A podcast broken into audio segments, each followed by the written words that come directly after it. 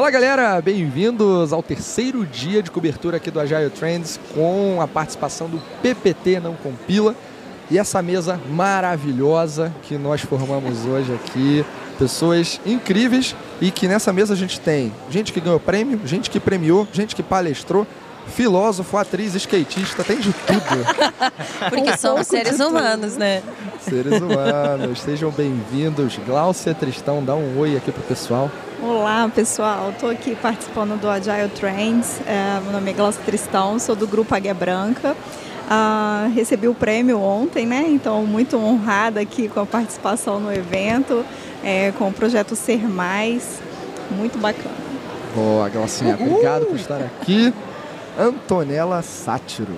Nossa, a musa, como é que é, André? A fadinha. Fadinha. A fadinha não só do skate, mas a fadinha das Human Skills. Das Human Skills. e que premiou a Glaucia, inclusive, né? Tive esse prazer e essa honra, pessoal. Foi muito legal participar do evento que está sendo maravilhoso.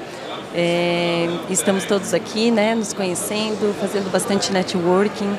E, bom, é, falando um pouco de mim, né, estou muito feliz de, de estar aqui e ter palestrado no evento, ter é, entregue os prêmios para as empresas mais ágeis do Brasil. Foi uma experiência fantástica. Muito bom. Bem-vinda aqui à nossa mesa também. E, como eu falei nos bastidores, tem, além de vocês, tem uma lenda aqui, né? André Sanches, a lenda da agilidade, o cara mais persistente, Boa. comprometido, consistente Disciplinado. que Não conhecemos. sei se é a lenda da agilidade, porque nesse universo aí eu brinco. Até falei na palestra lá, eu sou mais Sócrates. Eu só sei que eu nada sei. Porque quanto mais cava, parece que mais agilidade aparece, que a gente não sabe, né? E mais sabor. Aliás, mais sabor a gente acaba apreciando. Bom, uma honra estar aqui com você, Vitor. Glaucio, meus parabéns pelo prêmio. Tom Tom também por entregar é, é, a premiação. Acho que é importante a gente ter esse tipo de evento que coroa é, uma virada de página de sofrida aí com a pandemia e a gente vê cases de agilidade aí fantástico, network, aprendizado, ou seja, uma agilidade que todos estavam buscando, agora uma agilidade presencial. Então, uma honra integrar aqui esta seleta mesa. Muito bem, vamos lá. Então vamos para nossa pauta. E nesse dia, a gente é importante a gente comentar o que aconteceu ao final do nosso segundo encontro, né, o segundo dia aqui, e que deixou a Glaucia muito feliz, né, Glaucia? Muito bacana, uma honra, né, receber esse prêmio aqui. Acho que é o reconhecimento de uma jornada, né? As jornadas não são fáceis, principalmente o começo dessas jornadas, né? Tirar o pessoal ali daquela inércia e convencer as pessoas de que aquilo vai trazer valor, né, para a companhia, vai reduzir complexidade, trazer simplicidade, reduzir burocracia, né? As, as organizações ainda são bastante hierárquicas, ainda precisam evoluir bastante nesse sentido para se adaptar a esse mundo né, que a gente está vivendo, de alta complexidade, dessa necessidade da gente se adaptar cada vez mais e com mais rapidez, enfim, né? Foi muito bacana. O prêmio Muito foi veio em excelente momento para gente, né? E marcou, acho que a primeira fase, né, dessa jornada, como a gente está Conta chamando. um pouquinho o que vocês fizeram nessa primeira jornada na aviação Águia Branca. Faz É, um pitch. A aviação é, sofreu bastante com a pandemia, né? A gente teve uma redução importante na prestação de serviços, passamos muitos meses parados, sem poder operar, é, muitas mudanças também no nosso portfólio de produtos. É, e a gente tinha um cenário onde a- as pessoas ainda tinham muita complexidade de lidar, por exemplo, com priorização de processos, né? É, é, com toda essa, essa diferenciação aí de postura de mercado. A gente tinha projetos sendo conduzidos basicamente usando metodologia tradicional na empresa, embora os nossos clientes já tivessem ali exigindo que a gente tivesse né, entregas mais curtas, ciclos menores, ma- maior rapidez, maior fluidez e mais leveza, né? É, e aí a gente né, começou com as palestras de sensibilização, conversa com stakeholders, conversa com acionista, né, leva um pouco do, dessa, dessa questão da agilidade, né, mostrando que isso não é né, uma modinha aí, não é um negócio que surgiu agora. Poxa, a gente está falando de Lean, está falando de coisas né, que existem há muitos anos, né? É, e aí as pessoas começam a dizer, poxa, realmente, aparentemente, a gente precisa disso, né? Isso pode ser aí algo que, que vai nos ajudar. E aí a gente decidiu começar a jornada. A Verity nos apoiou muito, assim, Vitor teve um papel fundamental nessa jornada, né, nos apoiando. Nós selecionamos três projetos que eram importantes estrategicamente para a companhia é, e focamos nesses projetos com um pacote básico ali de práticas ágeis, a, a consultoria nos apoiando aí para a execução dessas práticas, né? É, e foram projetos de muito sucesso. Fizemos podcasts, né, Vitor? Muita, muita coisa Teve aí. evento com presidência, né, com a Paula, é, CEO. É sempre, um, é sempre um, um, desafio, né? A gente pensar assim, como a gente vai começar a jornada de agilidade dentro de uma empresa, né? Porque não tem receita de bolo, né? Não tem livro e aí, Glaucia, qual o livro que eu vou ler que vai me trazer as respostas, né? Porque a gente precisa. Não tem, esse livro não existe, né? Nós vamos ter que sentar, bater um papo, discutir, ver qual é a melhor alternativa. Eu lembro que no começo a gente falava, vamos fazer um bootcamp, Vitor. E a gente começou a pensar umas coisas muito megalomaníacas, assim. Eu falei, cara, vamos botar o pé no chão, cara. Eu acho que a gente precisa de uns projetos, assim, né? Vamos mostrar uns resultados, vamos mostrar para o pessoal o valor disso tudo. E aí eu acho que a, a, ideia foi muito boa, assim, né? Casou muito com o momento que a empresa estava vivendo e ajudou a gente a, a encontrar respostas que a gente precisava. Acho que foi coroado aqui no Agile Trends na categoria transformação. Né? Então fez muito sentido e feliz de fazer Uhul, parte disso com vocês também. Muito bom. Vitão, você que conhece as perguntas aí, eu já vou me atrever a fazer uma pergunta aí, Manda porque toda aqui, jornada ó. é super desafiadora. Então, meus parabéns. Em algum momento, o board, os executivos, executivas, pensaram em parar essa jornada? parar, eu diria não, mas acho que algumas das estratégias que a gente né, chegou a propor, elas não foram assim. Eles diziam, mas será, né? Aqui a gente tem uma cultura tão assim, será que isso cabe? Acho que esse não é um approach bacana. Então a gente teve que sim recuar.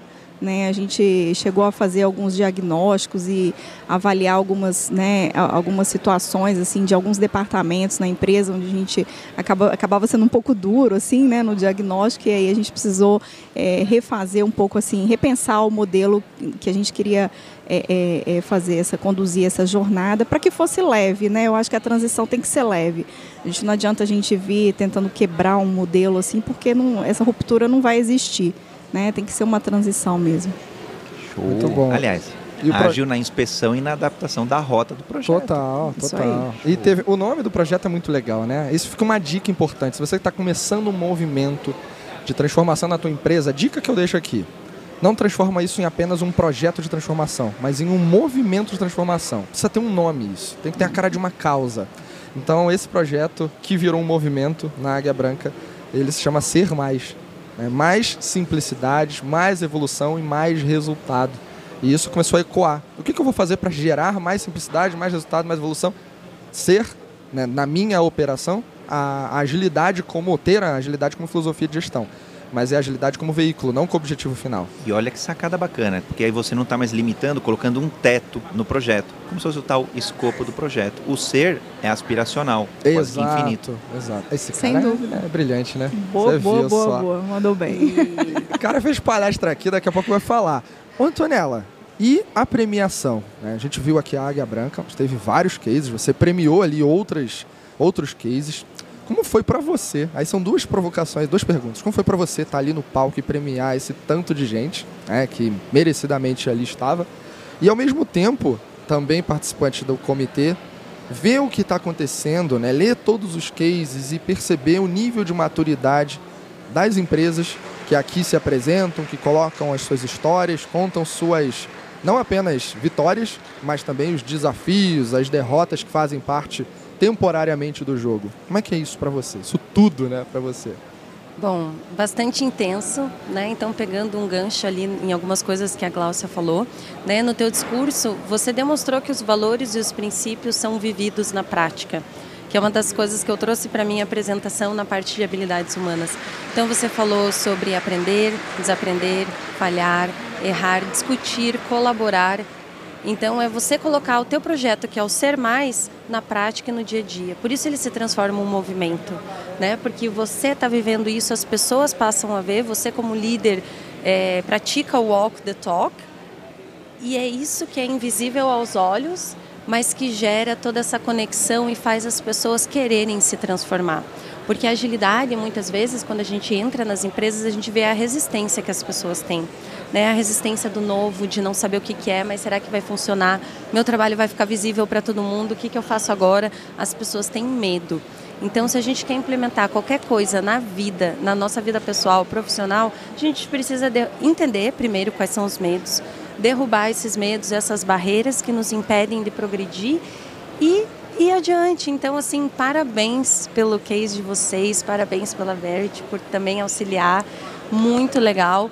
E, e aí, pegando o gancho né, com, a tua, com a tua pergunta, é muito interessante ver essa cena ágil no Brasil né, e como que ela está se desenvolvendo.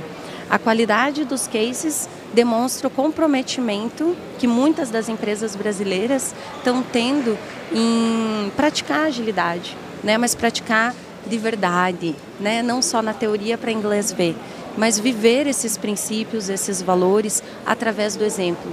E nos cases isso ficou muito evidente. Algumas empresas, claro, né, algumas contam melhor as histórias, outras às vezes é, não conseguem elaborar o discurso, mas que foi algo também muito bom. Né? Então, isso foi um grande diferencial. Perceber esses exemplos na prática, com evidências que as empresas trazem, isso é bastante importante mencionar. E trazer isso para uma cena que é importante a gente fomentar o tempo inteiro, todos aqui somos agentes de mudança né, nessa cena, é realizar essa premiação porque a gente fala né, também na agilidade, em vários princípios de mentoria, coaching, que para a gente ter um, um, alcançar um grande objetivo, a gente precisa particionar esse objetivo em objetivos menores. E esse prêmio, ele vem como celebração. Então é uma vitória para cada uma das empresas. Então é muito especial para inspirar ainda mais empresas a trazerem os seus cases ano, ano que vem, para inspirar mais empresas a realizar transformações ágeis na prática. Então, né, Vitor, você que trabalha com isso, pode falar, André também, vocês têm muito conhecimento, muita experiência nessa área. A gente tem que realmente incentivar essa cena cada vez mais. Você falou tudo, né, tá tão, tão bem direcionado para um ponto que eu acho fundamental Galera que está acompanhando aqui, nas suas empresas, inscrevam seus cases no prêmio de agilidade do Agile Trends. É, talvez hoje, o prêmio mais significativo do Brasil, vindo do maior evento de agilidade que há no nosso país até então. Né? E um evento que existe há quase 10 anos, a marca Agile Trends. Salvo engano, é de 2013. O Dayrton vai gravar com a gente depois, a gente vai, vai falar Caraca. um pouquinho da história. Mas, cara, tem tempo, tem história, né? 2013, quem que falava de agilidade com esse conteúdo, com essa vazão? E a gente está aqui é, dez, quase 10 anos depois, né, falando disso e tendo uma premiação que reconhece as empresas que foram lá, erraram. Não existe o estado da arte, existe aquilo que você aprendeu e que te trouxe resultado. E tem um cara que fala muito de resultado, André, André, tu fez uma palestra. Com agilidade. É ele não só fala, mas ele, é, ele faz. Ele é faz. gente que faz. André, e a tua palestra? é um pouco do que a Tonton falou, né? O walk detox. Se eu não for ágil em casa, se eu não for ágil com os amigos, nos negócios, como é que eu vou ter alguma propriedade ou pretensão de falar sobre agilidade? Agilidade é um estilo de vida? Eu apresentei hoje, hein? Para mim é mais amplo ainda, é uma filosofia. Uma filosofia para maximizar Então fala um pouco valor. sobre. Fala um pouco do que tu falou ali. Bom, eu meu primeiro contato foi junto, até um pouquinho próximo ali, talvez, do próprio Dayrton, na Universidade de São Paulo. Integrei o primeiro time de programação extrema, Extreme Programming, aqui em meados de 2000, 2001. Ali foi onde eu, sim, eu, cientista de dados, tive um pouco mais de contato com a área de agilidade, com a área de desenvolvimento de software. E aí, desde então, é desenvolver software, banco de dados, soluções, sistemas, projetos e mais outras tantas coisas boas na vida, que me levaram a vários desafios e aí quando eu olhava para trás, as pessoas me perguntavam, mas André, algumas usavam essa palavra, outras não, mas como, como que você tem agilidade de fazer todo esse trem aí que você faz, ou de entregar resultados? Outros falavam muito de, pô, você é o cara do GTD, Getting Things Done, né, que é uma metodologia aí também bem famosa para fazer as coisas acontecerem. E eu olhava e falei, mas você põe a mão faz acontecer. Eu falei, não, cara, tô longe disso. Eu já fazia acontecer na minha conta bancária, não é o caso.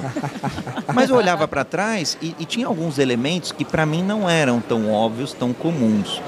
E aí, óbvio, a gente continua a estudar as metodologias, os frames, tira a certificação e por aí vai. Em algum momento eu comecei a olhar mais para trás para fazer essa reflexão. O que, que o André faz de alguma coisa de diferente que nem eu sei responder?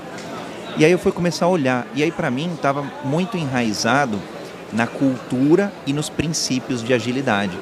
Eu falei, poxa, tá aí um, um, um, um lugar legal que eu posso me destacar um pouco mais. E eu comecei a falar um pouco mais sobre o assunto, palestrar um pouco mais sobre o assunto e dar espaço ou a outras vozes para falarem sobre o assunto.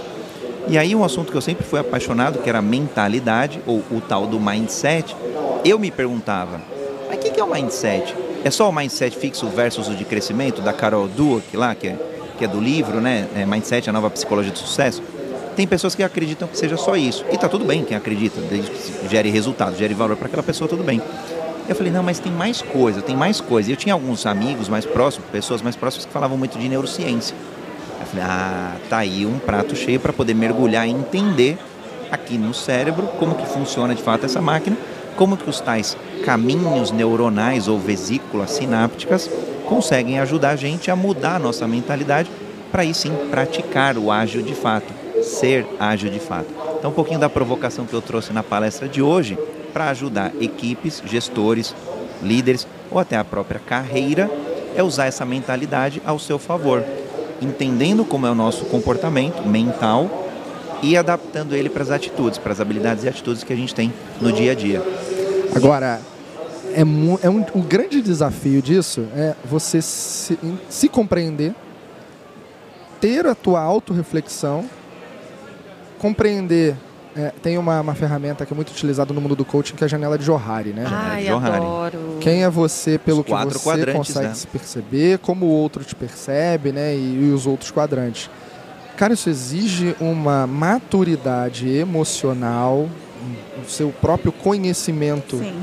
que transcende o intelecto, né? mas as vivências que você teve que moldam seus comportamentos e como é que a gente hoje pega numa organização, essa vai para todo mundo aqui da mesa, né? Do que vocês conhecem e vivem aqui. Pensando no gestor, eu não vou pegar nível executivo agora. nível executivo, a gente sabe muito bem. O cara sabe onde ele quer chegar, ou pelo menos tem alguma estratégia ali em vista para levar a empresa para algum lugar. Então, normalmente no middle management, a gente precisa seguir algumas orientações através de práticas e garantir que times performem para chegar naquele lugar, naquele canto. Como é que eu levo esses gestores, essas lideranças, a um novo modelo mental, ou um modelo mental amadurecido para essa realidade adaptativa, sabendo que o cara passou anos, talvez, da vida dele fazendo as coisas sempre do mesmo jeito. Efeito uhum. Chicó, alto da compadecida. Não sei, só sei que foi assim. e é assim que tem que ser. E aí? Sempre fiz assim, né? Síndrome quem, de Gabriela. quem é você é. com um metro e meio para vir aqui me falar agora que, você tem que, que eu tenho que fazer de outra forma, né? Ela literalmente tem um metro e meio, gente. eu não sei se foi um metro é literal, e meio, mas se é for literal. o Vitor e o amigo dele de dois metros, na hora eu faço. Na hora eu mudo. O amigo, o amigo dele é mais é fácil é convencer quando você tem dois metros, né? Do Muito que uma pessoa mais. de um metro e meio como eu, né? Então, a primeira dica para quem estiver nos ouvindo é o tamanho. É, a contrate um Agile Coach de dois metros. um armário de dois metros, provavelmente ele vai ter argumentos Maior chance de sucesso. físicos para te, é te orientar. Né? Mas acho que esse é o grande desafio, né? A gente vê muitas jornadas de agilidade começando por aí, né? É, é, fazendo esses treinamentos mais focados na liderança, porque de fato, quando você leva a prática ágil às equipes e essas equipes encontram o líder enquanto uma barreira, né? Então ele traz o obstáculo, o líder não entende que ele tem o papel ali de remoção daquele obstáculo, que ele tem o papel de ser o líder servo, né? Então assim muda muito, né? É, a, a, jornada de agilidade que, que eu participei lá na IBM também, é, a gente tinha muito esse desafio, né? Então eram, a gente tinha uma quantidade grande de gerentes é, e a gente tinha muitos é, comportamentos que a gente via que a gente precisava mudar um pouco, né? E fazer com que as pessoas entendam o porquê de mudar não, não é simples, né? É, não adianta você dizer, olha, você tem que, tem que fazer dessa forma, é esse o caminho, né? Mostrar, por exemplo, como, como aquilo, aquela prática ágil funciona, se o cara não entendeu o porquê, né? Onde, onde que você quer chegar com isso tudo, né? Por que, que agora eu, eu tenho que remover o obstáculo, né? E, e, eu acho que outro ponto também é assim, o líder ele, ele acaba tendo uma tendência muito de dizer o como, quando você fala para o líder assim, não, você tem que dar o norte para sua equipe, né? Deixa que eles testem o como, né? Eles vão descobrir o caminho deles. Eles precisam ter essa autonomia, eles precisam errar. né? Ou errar faz parte, né? E aí o líder diz assim, não, mas é errar, mas até certo ponto, né? É, se eles errarem muito, vai ser complicado, né? E, e, não é assim, né? Você não pode. A gente tem que tomar muito, muito, muito cuidado com os discursos, né, que vêm da liderança. Eu acho que a liderança tem esse papel assim de inspirar, né? E, eu acho que gerar esse engajamento da liderança é muito importante numa jornada de agilidade. Sim. Legal, você trouxe várias né, coisas Joguei preciosas. várias bombas agora na mesa. André, eu tenho, eu tenho um desafio para você, André. Você Bora foi lá. um executivo de um banco de alguns bancos. Alguns bancos, né? Dois, pelo menos. E de uma é... empresa de eventos e turismo. Como é, como é que é isso do não errar, né? Versus o precisamos errar porque erro é parte do aprendizado em uma instituição financeira. Porque, cara, eu tô lidando com grana, é, não grana tem outro assunto. E grana de outrens. Exato. Outrens, chamado acionistas. Como é que eu mudo mais Muitas vezes estão na bolsa de valores e você tem que prestar contas. Vitão, pergunta do milhão, hein? Se responder bem, acho que já dá para fazer um upgrade de vida aí. Mas, Vitor, acho que eu, eu sempre tive, é, pelo menos na minha passagem, um grande banco multinacional azul e uma grande casa bonita laranja. para dar um pouco aí do, do, contexto. Só um spoilerzinho. Só, só para dar um pouquinho do contexto. Coloca uma pimenta. Só uma Vai, pimenta ali para ir desenhando um pouco quantidade de funcionário, 240 mil funcionários, do mundo, essas coisas todas aí. No final do dia, para mim, tinha alguns elementos que eram importantes. Eu sempre brincava: alguém vai morrer alguém vai preso? Não. Então, o restante a gente consegue lidar com alguma. com, com um pouco mais de respeito, um pouco mais de, de. Não precisa ser essa tempestividade. E aí eu colocava muito junto o que? A questão de prós e contras qualquer decisão. Para mim não tem problema de estar fazendo errado, de verdade. Ó, é, é grave isso que eu estou falando, hein? Desde que estejam todos comprados em cima da mesa de pacto e sangue assinado. Zero de problema. Isso vale para qualquer negócio. Em grandes instituições, obviamente, não. A gente tem elementos de compliance muito, muito, mais, muito mais altos, estándares muito mais altos. Mas pequena e média empresa, vamos embora. E o Brasil funciona assim, a gente sabe disso. Não adianta dosar a pílula aqui, ou, ou vamos dosar o PowerPoint e falar que não existe sonegação de imposto no Brasil. É claro que tem, a realidade de pequenas e médias empresas. Pode perguntar para um monte de contador. A pergunta é, eu pago salário ou eu pago o governo? Eu, eu empreendi por quatro anos na gastronomia. Era esse tipo de pergunta que eu fazia. Agora, voltando para banco, banco, e aí não tem jeito, cara. Para mim, eu fui diretor de compliance, não tem jeito, o jogo é ética. Não tem como você é, falar, não, vamos, vamos para esse caminho, vamos para o outro, que, que, que, vai te trazer um pênalti futuro. Então, no final do dia, a riscos, a gente olhava as oportunidades, o quanto que a gente vai ganhar de dinheiro indo por, pelos caminhos, colocava lá alguns planos de ação e, e fazia o valuation de cada um dos planos de ação e os riscos que estavam inerentes a qualquer um deles seja regulatório, trabalhei bastante com projeto regulatório, seja de projetos de oportunidade de trazer receita, seja em crédito, em cobrança ou no que fosse. Acho que não, não tem receita, cada área vai ter seus conflitos de interesse, cada executivo, sei lá, tinha, tinha alguns fóruns que eu lidava lá que eram bem assim, 30 diretores. Como é que você vai botar alinhamento num comitê executivo de crédito e cobrança com 30 diretores? É um chapéu um pouco do que, do que a nós trouxe de facilitador, servidor, é, de, de talvez um pouco de liderança situacional para entender um pouco de cada um deles. E no final do dia, para mim, sei lá, esse middle manager, para mim é a posição mais desconfortável que tem numa empresa. Sem dúvidas. Espera-se é muito deles. Espera-se muito deles.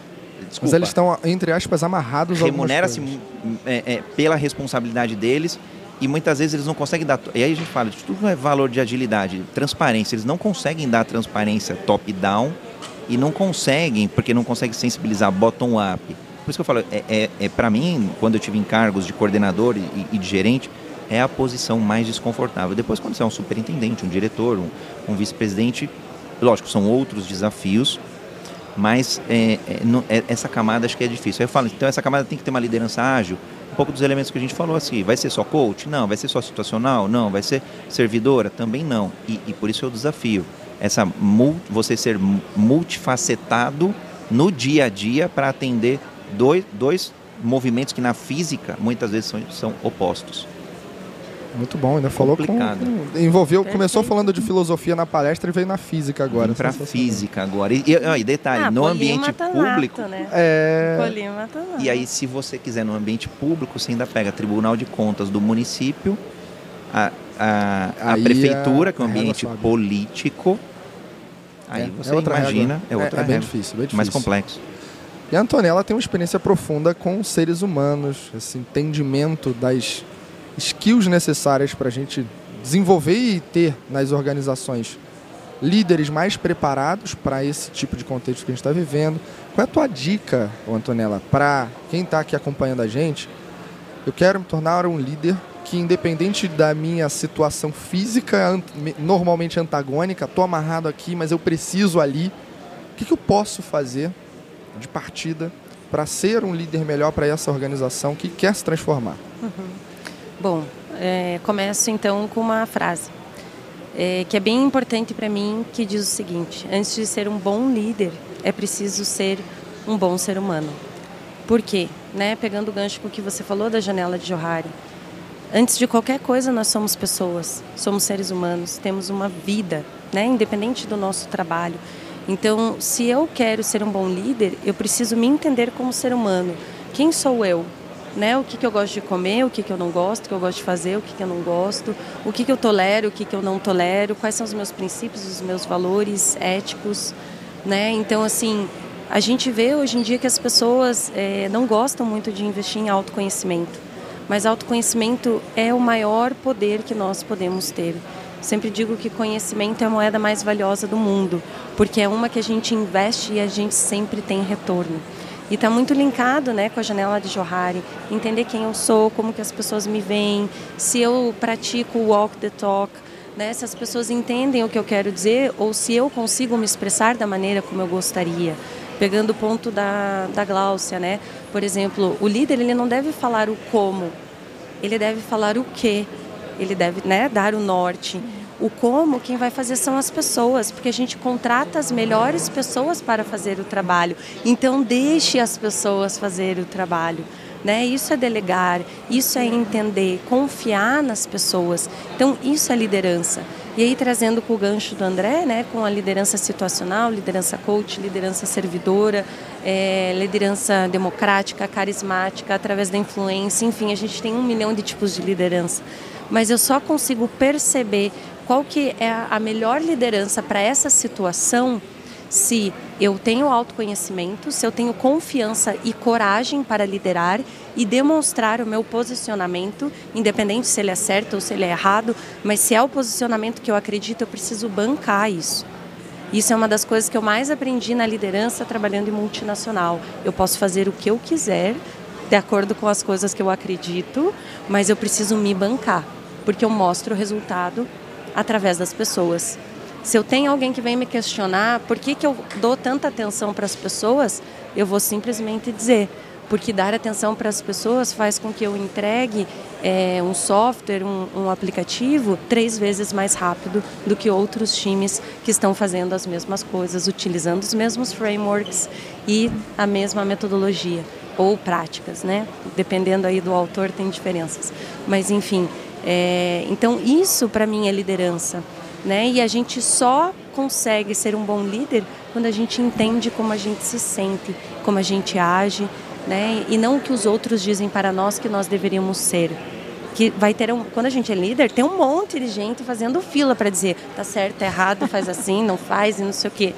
Mas se eu tenho confiança, se eu sei dentro de mim que eu estou cumprindo os meus valores e os meus princípios, e eu sou uma líder que tem posicionamento, nada me para. Eu me torno uma líder imparável. Então, acho que juntando um pouco do que cada, cada um de vocês falou aqui, eu acho que essa é a minha contribuição. Você viu a congruência, hein? Isso para mim me resume, resume a congruência, né? Você acredita, você aplica e você tem a intuição ali que aquilo está certo, convicção. Exato. Claro que muitas vezes humildade para dar um passo para trás, né? E dizer errei, né? Tô errado. Desculpa, faz gente, faz parte. Pretensão demais a gente achar que não vai errar. Agora, eu tenho uma curiosidade, Vitor. Vou aproveitar aqui um parênteses super rápido. Muitas vezes a gente fala que é, o líder não deve falar o como. E para as equipes iniciantes, para quem está aquele estagiário Bem, chegando ali, tá no chu ainda, né? chegando né? ali, no, acho que antes do chuchu ainda, talvez. não chegou no chu. Como ainda. é que a gente faz, né? Porque a gente tem uma tentação, não sei, eu, eu já acho que pelo pelo que eu pouco já conheço de todo mundo aqui, o Vitor conhece um pouco mais, o Tonton também, mas acho que a Glaucia também, a gente já tem uma super predisposição para ajudar. Sim. Então é natural pegar a pessoa pela mão ali, chegou um novo estagiário, vem cá que eu vou te ajudar, vou te explicar o como, para o camarada já produzir mais rápido. Como que a gente equilibra, Tom? Bom, aí a gente fala de algumas diferenças de quando aplicar o coaching, quando aplicar a mentoria, né? A mentoria ela está muito mais baseada em experiências, caminhos que já foram é, trilhados e diferentes perspectivas que a gente vai é, agregando a partir de tudo aquilo que a gente vive. E geralmente a gente dá a mentoria quando você falou, né? A pessoa ainda não tem o conhecimento, a expertise de estar fazendo aquela atividade durante um tempo e ela mesma é, ter essa essa visão né, do como fazer. Mas eu acredito muito em fazer perguntas, né? então instigar as pessoas, gerar reflexão. Porque se o líder sempre fala o como, a pessoa ela não desenvolve o pensamento analítico e crítico necessários para conseguir fazer aquela, aquela atividade, aquela tarefa sozinha. E daí você cria times que são dependentes do líder. E não é isso que a gente quer. A gente quer criar times autogerenciáveis, times que entregam quando o líder não falta. O melhor líder é aquele que sai de férias, deixa a equipe gerenciando o time e tudo funciona, a líder volta, estava lá, estava lá na praia, não, não teve que responder certo, nenhuma né? ligação. Né? Adoro quando isso acontece. Tava no skate. Tava no skate. Conseguiu curtir as férias sem precisar responder. O líder que não é escravo do sistema. Exato, exato. Mas aí vai muito do líder e da, da, da, do conhecimento e da experiência dele de entender o que aquela pessoa precisa naquele momento.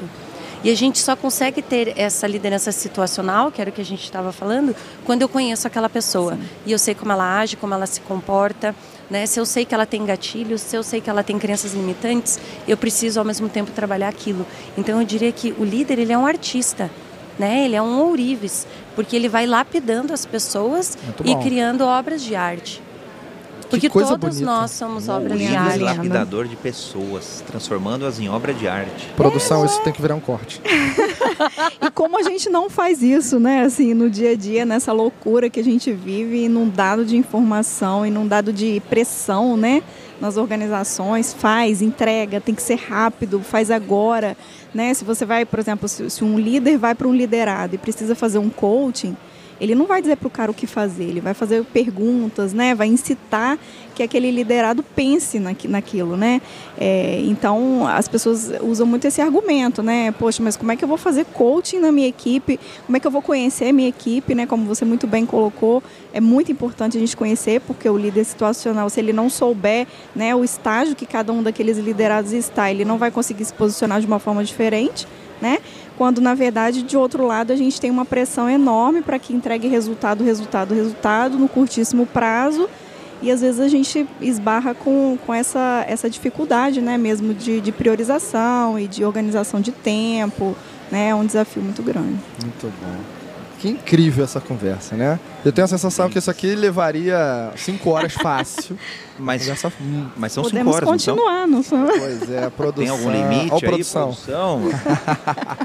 Não dá pra gente pôr lá mais uma moedinha e ficar mais algumas mais horas um ali? Olha mais uma conte música. crédito, né? É, Nossa, exato. agora foi nostálgico, cara. Nossa. Foi. Entregou a idade. agora. Lembrei do Street Qual é a Fighter de música? rodoviária. Qual que é a música que a gente vai pedir, produção? Outro dia eu tava falando de cair a ficha, ó. Pra, pra falar a idade, que é cringe, né? Cair a ficha, olha só. Caía a ficha. Muito crise. Já ficou pra trás, o cartão já ficou pra trás e o orelhão já ficou pra trás. Sensacional.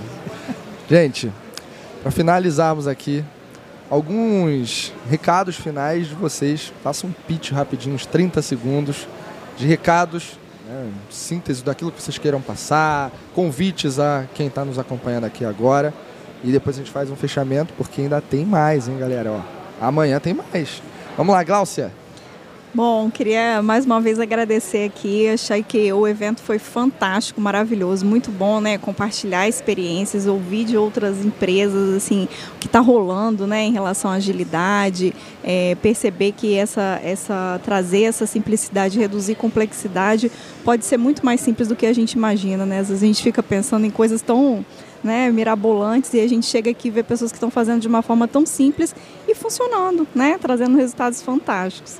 Acho que queria só agradecer aqui, foi muito bacana, agradecer o prêmio, muito bacana, maravilhoso. Uhul! O simples é o máximo da, é o ápice da sofisticação. É isso aí. Já diria É Leonardo da Vinci. É Dizem que a frase é dele, eu não sei, né? Vamos- Ah, vai saber, tem tanta coisa aí, né? Tem frases de Sócrates também que falam que é dele, mas vai saber quem que Putz, prova, cara, né? é- pois é, né, Não cara? O tão cara mais escreveu aí, a né? parada há dois mil anos atrás, Não né? estão mais aí. Cadê a internet ali? Não, hoje em dia você põe lá um NFT, registra, põe no blockchain, um abraço, né? Aliás, fica a dica aqui, ó. A gente tá falando muito no Agile Trends de NFT, blockchain metaverso. A gente gravou um episódio de metaverso sensacional. Não escutou, vai lá e escuta, porque tá incrível. Boa. André. E neste universo de agilidade, eu brinco, às vezes parece um supermercado, né? Porque você tem ágil para tudo quanto é jeito, gosto, bolso, necessidade, contexto e mais o que for importante, fica o convite, lógico, a conhecerem o Universo Ágil. É o primeiro hub de agilidade aberta, seja lá o que for isso, a gente vai descobrir construindo. Mas é, um- é uma alegria, acho que participar aqui. Vitão sempre foi um dos fundadores aí também junto do movimento. Falando de movimentos, né? No episódio de hoje foi um movimento também que a gente acabou criando, Jornada Ágil 731, seu encontro diário e matinal com agilidade. E este movimento, a partir deste movimento, emergiu outros movimentos. Um deles é o Hub Universo Ágil, tem bastante coisa aí por vir. Multiplataformas também, né? Para não perder a essência. Então, universoagilhub.com e lá tem todas as outras mídias como Telegram, Instagram, Facebook, Twitch, Clubhouse, YouTube, LinkedIn, sei lá, mais outras tantas. Já perdi as contas aí. Cara, o André nasceu pra isso, né, Nasceu, Já cara? né? perdi Nasceu, as contas nasceu. aí. Não, e, e o, exemplo de hoje, encontrei o Sérgio da Ebrum, ele estava assistindo hoje de manhã o episódio, ao vivo, né? Porque o episódio acontece ao vivo. E aí ele estava no LinkedIn, então ele mandou uma mensagem no LinkedIn, deu uns, sei lá, menos de cinco minutos depois ele pipocou no Clubhouse. É multiplataformas mesmo. E para nossa E ele tá honra- aqui no evento. E ele tá, não, E foi eu almoçar com conheci ele. ele segunda e terça. Fui Fiquei almo- com ele segunda e terça. Fui almoçar com Foi ele, meu aluno. fantástico. Foi seu aluno? Foi meu aluno. Fantástico. Não, Ah, cara incrível, tem feito um trabalho fantástico frente a Ebrum. E hoje, particularmente, tivemos o Juan Bernabó, um dos fundadores ali também do movimento aqui da agilidade, dos bravadores, né? Quando o mato era alto, porque agora o mato ainda está mais É. baixinho. Ainda, ainda tem tem, mato aí, Não, bastante tá, tá mato, alto mas, ainda. mas já foi pior. Em Terra Brasilis, em Terra Brasilis, a agilidade já foi bem mais, bem mais mato alto. E o Juan estava lá também. Bom, o Vitor, da Ayrton também, um dos desbravadores aqui do, da agilidade no Brasil. Uma honra estar nesse evento, hein? Muito bom. Cara, obrigado bom. também aqui por compor a mesa. Valsinha, igualmente. A gente se fala quase todos os dias. Muito bom. E a nossa queridíssima Antonella, recadinho final, nossa musa do skate. musa do skate, musa ágil do skate, pronto. Fadinha. Pode... A fada do skate. Fadinha do Fadinha do skate. A fada da agilidade. A fada da agilidade e das habilidades humanas. Né? Minhas amigas me chamam de fada. Aliás, já, já dando um spoiler, onde que eu viro o signatário do Human Skills Manifesto, Era por isso favor? que eu ia falar. Obrigada, André, pelo Por favor, gancho como um bom, certeiro. como um bom embaixador que eu cirúrgico. preciso ser, senão depois no- nos bastidores fala, é, você não falou do Human Skills, você não falou do Human Skills. Vamos Vai lá. ser cobrado. Conta assinem, tudo pra gente. Sejam signatários. Bom, gente, a gente falou muito sobre habilidades humanas aqui nesse episódio, né? E é disso que a gente fala no Human Skills Manifesto, que foi um manifesto inspirado no Manifesto Ágil, que eu e mais cinco autores, Karen Rebelo, Fernando Henderson, Fernando Alves, Marcela Razeira, escrevemos e publicamos. Ele está disponível no www.humanskillsmanifesto.org. Entrem lá, se estiverem de acordo com esse manifesto, assinem. A gente sempre está produzindo conteúdos nessa área de habilidades humanas, habilidades do futuro, inclusão e diversidade, futuro do trabalho, humanização, que são os nossos pilares. E a gente sempre está produzindo conteúdo no Universo Ágil, todas as quartas-feiras, 7h31 da manhã. E também temos o nosso Human Skills Reality Show, o primeiro reality show do mundo para falar sobre habilidades humanas, onde nós temos atores, atrizes interpretando cenas que nós vemos nos cafezinhos das empresas. Então, eu e Mário Porto somos os atores, nós é, encenamos, incorporamos personagens é, daquelas conversas que você vê aí nos grupos do WhatsApp, no Proibidão, nos cafezinhos. E aí a gente é, faz essas cenas e traz empresas embaixadoras ou convidadas para discutir né, sobre essas cenas. E é super divertido, que eu acho que é uma das coisas que a, a gente mais precisa hoje em dia, trazer o lúdico, porque através do lúdico né, a gente aprende muito mais e manda mensagens aí para as pessoas. Então convidamos todos e todas que estão aqui nos escutando e nos vendo né? Afinal, temos pessoas visuais, sinestésicas, Auditivas. auditivas. Então é isso, pessoal. Espero que tenham gostado aí do nosso podcast. Eu me diverti muito. Então, isso é super importante. Tom Tom é muito humilde, né? Olha só. Ainda é atriz, né, cara? Ainda é atriz, exato. Mas acesse- acessem, acessem o manifesto e se vocês gostarem, sejam signatários. É tão óbvio Claro não que tem vamos como não ser gostar, signatário. É tão óbvio, é tão lindo, é tão apaixonante. Eu, a hora que eu vi, já assinei, depois já vira embaixador. Você vai mergulhando ali e é impressionante. Acho que é um mundo que a gente precisa, sim, além de agilidade, precisamos da humanização. Com Meus certeza. parabéns. Sensacional. Gente, Tamo junto, galera. Tonela, obrigado também. Obrigada vocês vocês. são incríveis, incríveis, incríveis. Que conversa maravilhosa. E, meus amigos, fechando aqui o nosso terceiro dia na cobertura do Agile Trends Brasil, a gente vai ter amanhã o último episódio. Vai estar todo mundo Ah. aqui? Não, o André não vai estar ainda. Né? Já vai ter Ah. ido. Pois é. Galera, fica até um convite. Eu vou fazer a palestra amanhã, 10 e meia da manhã, Keynote. Vai ser Opa, maneiríssimo. Vou falar de maneiro. cultura de produto. Então estejam aqui. E eu quero fazer um outro pedido. Sigam a gente nas redes sociais, todas as plataformas. Diariamente a gente está lançando os episódios produzidos aqui no Agile Trends. E a gente conta com vocês. Compartilhem com os amigos, manda para todo mundo, porque a agilidade melhor é a agilidade compartilhada. A gente se vê aí. no próximo episódio. Tchau. Valeu, galera. Uhul.